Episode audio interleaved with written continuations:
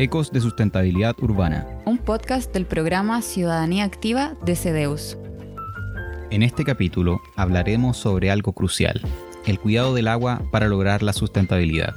¿Te has puesto a pensar cuán importante es el agua en tu vida? ¿Qué pasaría si no hay acceso a este recurso?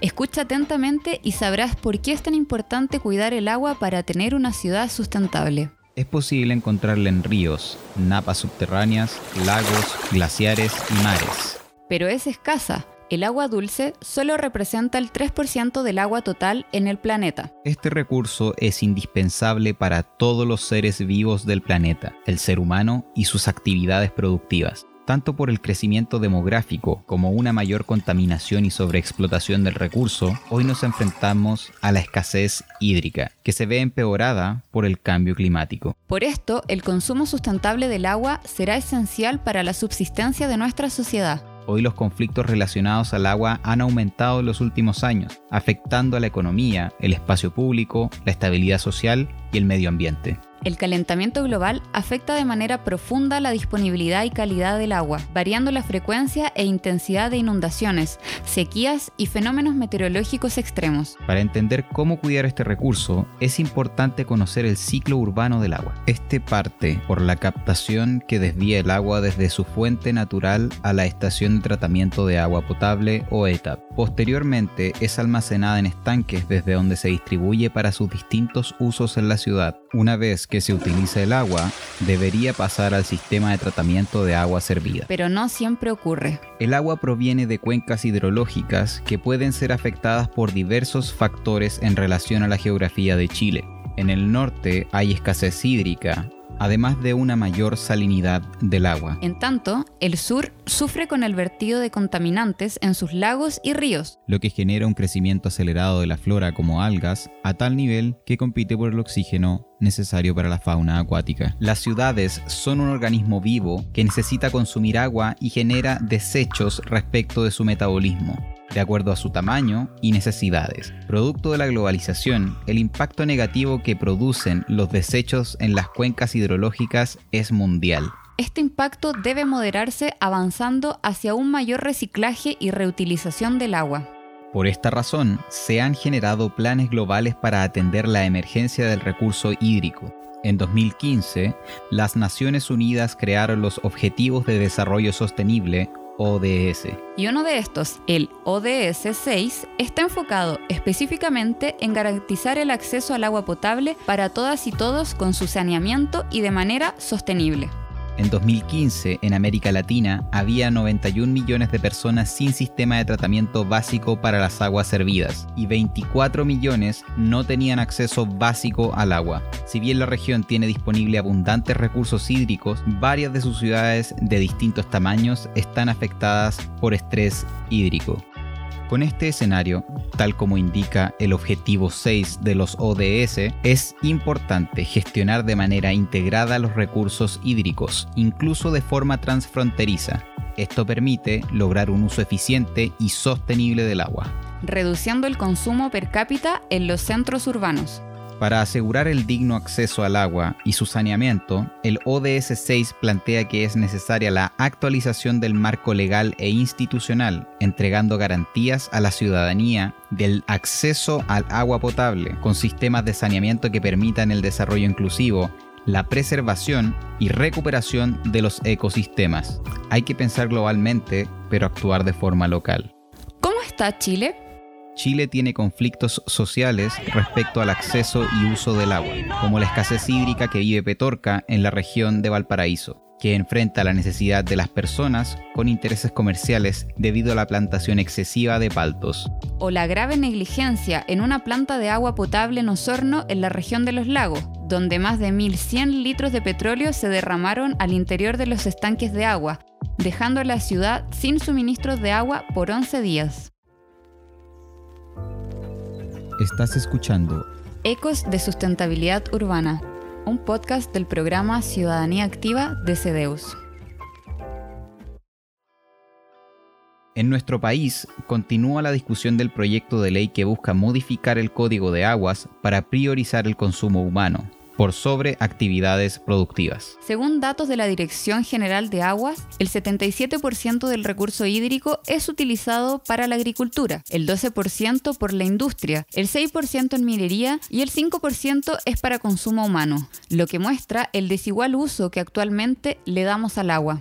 En cuanto al consumo humano, Chile cuenta con una buena cobertura de agua potable y tratamiento de aguas servidas. Según datos de la Superintendencia de Servicios Sanitarios, hasta 2015 hay un 99,97% de cobertura de agua potable y un saneamiento de la red de alcantarillado del 96%. Pero, para no dejar lugar a dudas, hoy hablaremos con María Molinos, quien es la vicedecana de la Escuela de Ingeniería de la Pontificia Universidad Católica de Chile, profesora del Departamento de Ingeniería Hidráulica y Ambiental de la misma universidad e investigadora CEDEUS. Respecto al costo del agua potable en Chile, ¿es cara?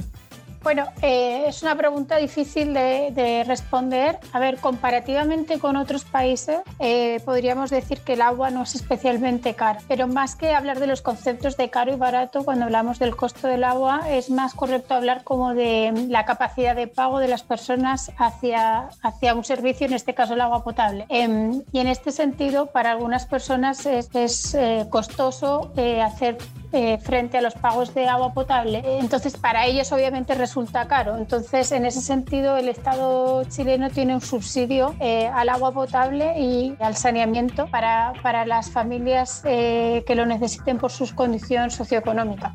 Teniendo en cuenta las diferencias de consumo entre capitales regionales, Santiago teniendo la mayor con 170 litros por persona, Coquimbo con 133, hasta Valdivia que tiene un promedio de 106 litros, ¿cómo se explica la diferencia entre el nivel de consumo de agua entre ciudades y puede haber diferencia de consumo al interior de las ciudades? A ver, respecto a la primera pregunta, cuando nosotros hablamos de consumo humano o consumo de agua potable, siempre diferenciamos consumo de usos internos en el hogar, que son duchas, lavamanos, etcétera, y lo que son consumos eh, externos, que normalmente es eh, riego de, jardines, em, plazas, en caso de hogares, riego de jardines, básicamente. Entonces, em, por una parte están lo de los comportamientos como de las personas, pero también hay un tema climático donde probablemente en ciudades del sur, donde llueve más, no se, no se use tanta agua para lo que son usos externos, para riego, etc. Y después, respecto a la segunda pregunta, sí, dentro de una misma ciudad, como puede ser el caso de Santiago, hay importantes diferencias. Tenemos comunas donde el consumo de agua está en torno a 150 o menos eh, litros por habitante y día y tenemos otras comunas donde el consumo por eh, habitante y día supera los 500-600 litros. Y también está muy asociado a lo mismo que te decía antes, si son comunas, por ejemplo, donde hay más eh, departamentos que, que, no tienen consumo externo o si son comunas donde en general las casas cuentan con, con grandes eh, jardines que necesitan más consumo de agua. El tratamiento de aguas servidas llega casi al 100% del país, pero el 29% de las aguas servidas generadas por el país son tratadas en base a emisarios submarinos, es decir, aductos de aguas servidas que se adentran al mar. ¿Cómo podemos aportar y movernos hacia un manejo sustentable de nuestras aguas servidas? A ver, en, primer lugar, em, tenemos que acotar un poco que, que el 100% de agua servida que se trata es la que corresponde a las zonas concesionadas o las zonas urbanas. No, no ocurre así con las zonas rurales donde el agua servida prácticamente no, no, se trata, con lo cual ya no es un 100%, es un poquito menos de un 100% porque en las zonas rurales no, no, no se trata ese, ese agua eh, servida. Efectivamente hay un porcentaje muy alto de agua que se considera que se trata, pero más bien no es, o, en mi opinión, no es un sistema de tratamiento, es un sistema de dilución o, de vertido al mar. Y la única forma de movernos hacia un sistema más sustentable es hacer un cambio de lo que son los emisarios submarinos por sistemas eh, convencionales o sistemas tradicionales de, eh, de, tratamiento de aguas servidas, como son las plantas de tratamiento de aguas servidas, eh, con las distintas tecnologías que hay para, para ello. ¿Las ciudades influyen mucho en el ciclo del agua? ¿Podemos tener ciudades que sean sustentables en su consumo de agua? ¿Cómo? Las, ciudades influyen mucho en el consumo de agua, pero no son el principal usuario de agua. Eso no significa que, eh, no deban ser sustentables eh, en el sentido de que igual contribuyen a, que, por ejemplo, en los casos que hay déficit de recursos hídricos, eh, se necesite obviamente agua por, el servicio que, que se provee. formas de ser más sustentables, básicamente es a través, todo se basa a través de la oferta y la demanda. Es bastante fácil el tema de la gestión de recursos hídricos. La oferta eh, podría ser, por ejemplo, reutilización de aguas grises, reutilización de incluso de aguas hervidas tratadas, eh, podría ser un mejor aprovechamiento de aguas lluvia en las ciudades donde llueve suficiente. Y por otra parte, tenemos la demanda, que somos nosotros los usuarios, que es tratar de reducir nuestro consumo de agua. Tú mismo indicabas en una misma ciudad eh, la variabilidad en el consumo de agua es muy importante en función, por ejemplo, de los usos y de los hábitos de las personas. Por tanto, todos nosotros podemos contribuir a eh, hacer un uso más sustentable del, agua en las ciudades, reduciendo eh, aquellos usos de agua que no son estrictamente eh, necesarios. En el debate sobre el cambio a la legislación sobre explotación y dominios de agua, ¿cuál debería ser el primer paso que debe dar Chile para alcanzar las metas del ODS 6?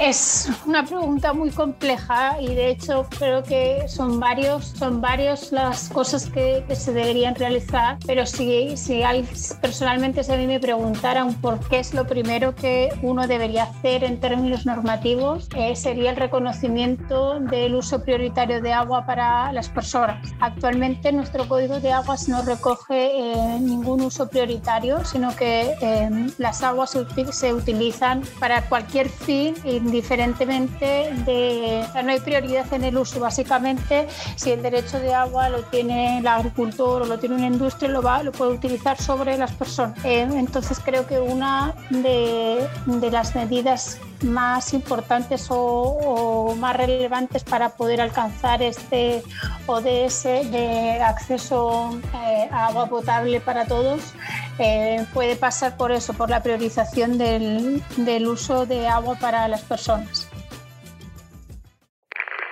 Hagamos un llamado a la acción que todos nosotros tengamos un comportamiento eh, mucho más sustentable y respetuoso con el medio ambiente y eso pasa por cambiar nuestros hábitos de consumo y nuestras prácticas, no solo en el interior del hogar, sino también sobre todo eh, porque mucha del agua se consume para de jardines eh, y parques, sino también hacer un llamado como a los grandes consumidores de agua, como pueden ser, por ejemplo, eh, municipalidades, etcétera, etcétera, para que obviamente nuestro nuestros eh, parques y jardines que también cumplen un rol social súper relevante eh, se rieguen de la forma más eficiente posible.